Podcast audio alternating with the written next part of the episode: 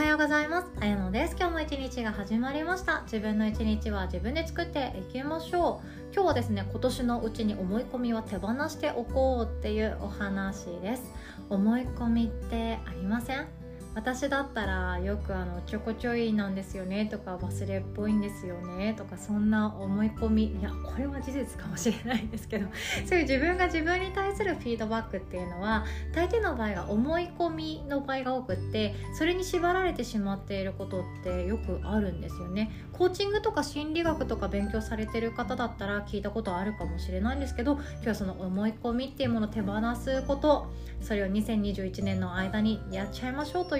お話でございます。でそしてその前に1点だけお知らせをさせてください。11月の28日日曜日のお昼1時からは現役 YouTuber 女子が動画編集の基本の木土台固めというワークショップを開催してくださいます。超初心者向けとなっておりますのでまだあのアプリインストールしたことしかありませんとか Adobe 開いたんですけど全く理解できませんでしたとかあとは iPad だけでやっているんですよねっていう私みたいな超初心者の方お待ちしております。私もめちゃくちゃ超初心者です。動画編集本当にちゃんと学びたいって思っていますし2022年はそれも使いたいって思っておりますので同じようにちょっと副業で稼ぎたいなっていう方もですね一緒に学べたらななんて思っております。ヨガの日のホームページに詳細載っておりますので Google や Safari でヨガの日って検索してチェックしていただけるととても嬉しいです。そして本題に行きましょう。私たちはですねいろんな思い込みっていうのを持っていたりするんですよね。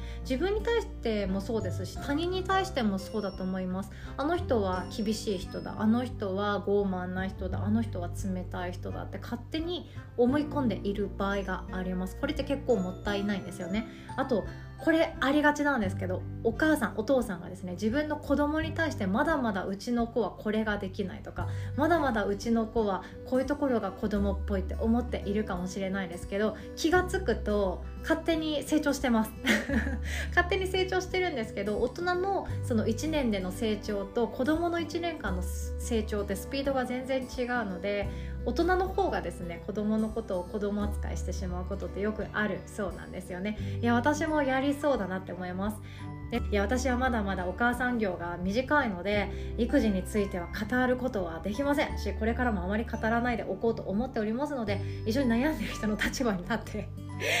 一緒にもがいていきましょうね。そうであの思い込みについてなんですけどよく聞くのが私ってこういうタイプとかあの人ってこういうタイプっていうそのタイプ分け勝手にカテゴライズしちゃうっていうことがあるんですけどこれって良くないそうです。で良くないというかそこに引っ張られやすいのでいいタイプなのであればいいんですけどそうじゃないタイプカテゴライズをしてしまうとそうじゃないってことですよね。でなんで2021年の間に思い込みを手放した方がいいかっていうとやっぱり年の切り替わりってなんだかんだすっきりするじゃないですか。2021年はうまくいかなかったとかもがいたなとか成長スピードはこうだったって思ってる人が切り替わる瞬間ってなんかその年の変わり目って大きくやっぱりあると思うんですよね。私もそうだったなって思います。私の場合も今今日からでも新しい気持ちで何かをチャレンジしようっていうふうに思えたりするんですけど会社員時代はやっぱり違いましたね。やっぱり四半期目標がどうのこうのとかいろんなことがあるじゃないですか。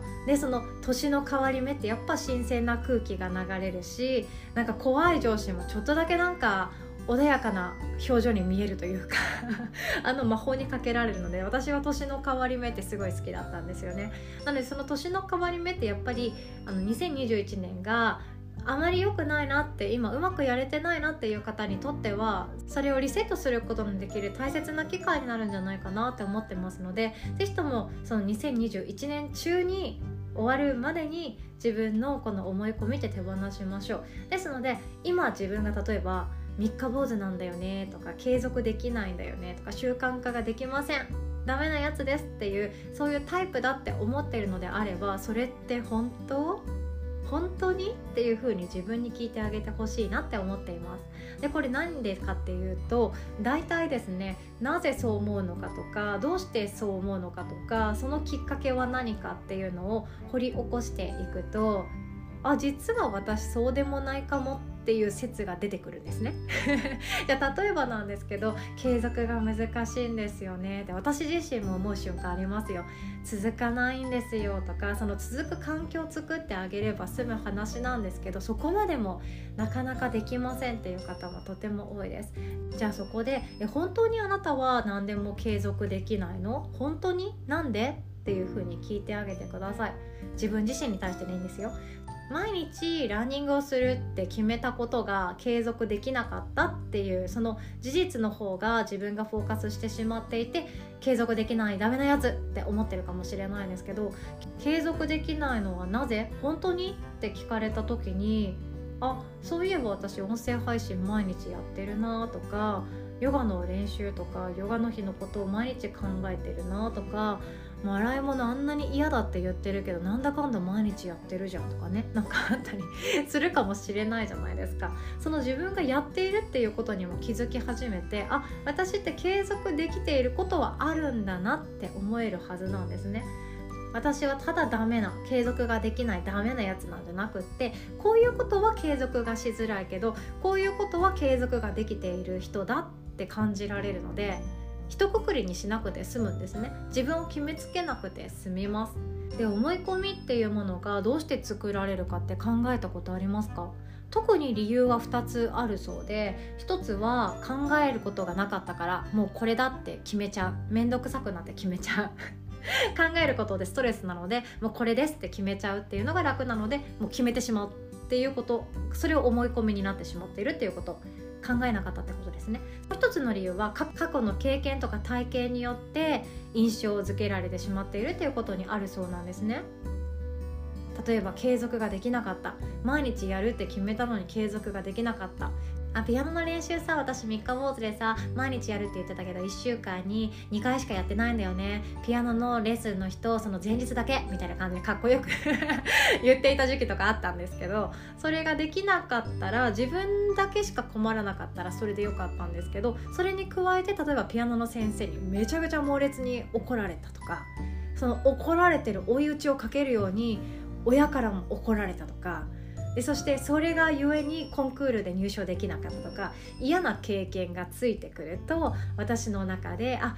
ピアノさえも毎日練習するっていうのに継続できないダメなやつだ。私は三日坊主だ。私は続かないやつだ。っていう風になってしまうんですよね。こんな経験ありません？今ピアノ持ち出したんですけど多分ちっちゃい頃とかにあのやめちゃダメだみたいな言い争いしたことありませんかね？今すごい抽象的なこと言っちゃったんですけど例えば部活とか習い事とかやりたいって言ったのはお前だろういいから続けなさいとか学校辞めるなんてとんでもないいいから行きなさいとか部活にしてもああと半年で引退でしょ？大学受験やりたいとかその後でいいでしょ？やるって決めたら最後までやりなさいみたいな感じでその続けなきゃいけないやめちゃダメだとか継続しなきゃいけない頑張らなきゃいけないっていうことがストレスに感じてしまう人って大体過去にですね似たような経験に対して拒絶反応があったりとか嫌な思いをした方がとても多いですね。ですので自分の思い込み自分のダメなところの思い込みってそういう過去の経験がたまたまあってそして自分自身が特別その経験に対して思いを寄せているというかフォーカスしてしまっているっていう現状そのものだったりするんですね。ですので自分の思い込みって本当手放してあげていいです。三日坊主なんですよね。継続ができないんですよね。とか目標立てたけど全く届かないというか行動ができないんですよね。とかあとは最近多いのが私は繊細でっていうその私もそうなんですけど繊細だから何かができない。って思っている方も多いんですけどそれって実は全然違いますからね。繊細なハートの持ち主だからビジネスができないとか繊細なハートの持ち主だから自分で何かサービスを売ることができないじゃなくてこういう時は自分の繊細ハートがめちゃくちゃ発揮されるんだけどでもそれとこれとは別の話でまずはチャレンジしようって思えた方が本当はメリット大きいんですよね。みんな人間傷つきます。ほとんどの人が傷つきやすいですしほとんどの人が嫌なこと言われたら悲しくなります。ストレスにもなります。うまくいかない自分を否定したくなっちゃいます。で時にですね自分のその自分で勝手に貼ってるレッテルというかステッカーというかその肩書き的な思い込みっていうものがあるおかげであ私はこういう人間だからって逃げれる部分を自分で作っちゃってると思うんですよね。これなんかちょっと難しいこと自分で言ってしまって後悔してます。ですのでとりあえず私はこういう人だ。あなたはこういう人だ。あの私が苦手な人はこういう人なんだよねっていう思い込みを手放す練習をしていきましょう。その手放す練習っていうのはなんで本当にっていう風に聞いてあげる解いてあげるっていうこと。その思い込みを手放していくっていうやり方は本当にシンプルです。本当に？って聞いてあげてください。本当にそうなの？本当に？って聞いてあげるとあ違うかもな。私そんなに繊細じゃないかも。だってこうやって不特定多数の人に向かって喋れてるじゃんとかねありますよね。私も最近気づいてきましたよ。こういう形で自分は本当にって気づけると思います。そうするとあ私ってもっと何かできそうだなとかあこれとこれは話は別だからもっとこんなこともチャレンジしてみたいなっていう前向きな目標がどんどん増えていくと思うんですよね。そしてもう一つヨガ的な考え方で思い込みを手放す大切なこと大切なやり方っていうのはどっちにしても幸せだよね。どっちにしても自分って OK だよねって言ってあげる。これが一番大切かなって思ってます。あなたは頑固だって言われ続けてきた人だったら私は頑固だって思い込んでるかもしれない。でも頑固じゃない自分もありだと思っているしそうじゃない一面も自分の中で知っているけど見せていないようにしてキャラ作りをしてしまっている。じゃあどっちを生きればいいのって迷うかもしれないんですけどどっちも自分は自分でいいよね。どっちもいいよね。私は OK I'm OK 私は満たされている。私の人生は満たされているっていう風に自分で肯定してあげることが一番大切かななんても思っております。ということで今日はこんなお話でした。2022年が徐々に迫ってきましたね。2021年の目標はどのくらい達成できましたか？2022年の準備をそろそろ始めていきましょう。では今日も最後までお聴きくださりいつも本当にありがとうございます。お互い素敵な一日を作っていきましょう。おしまい。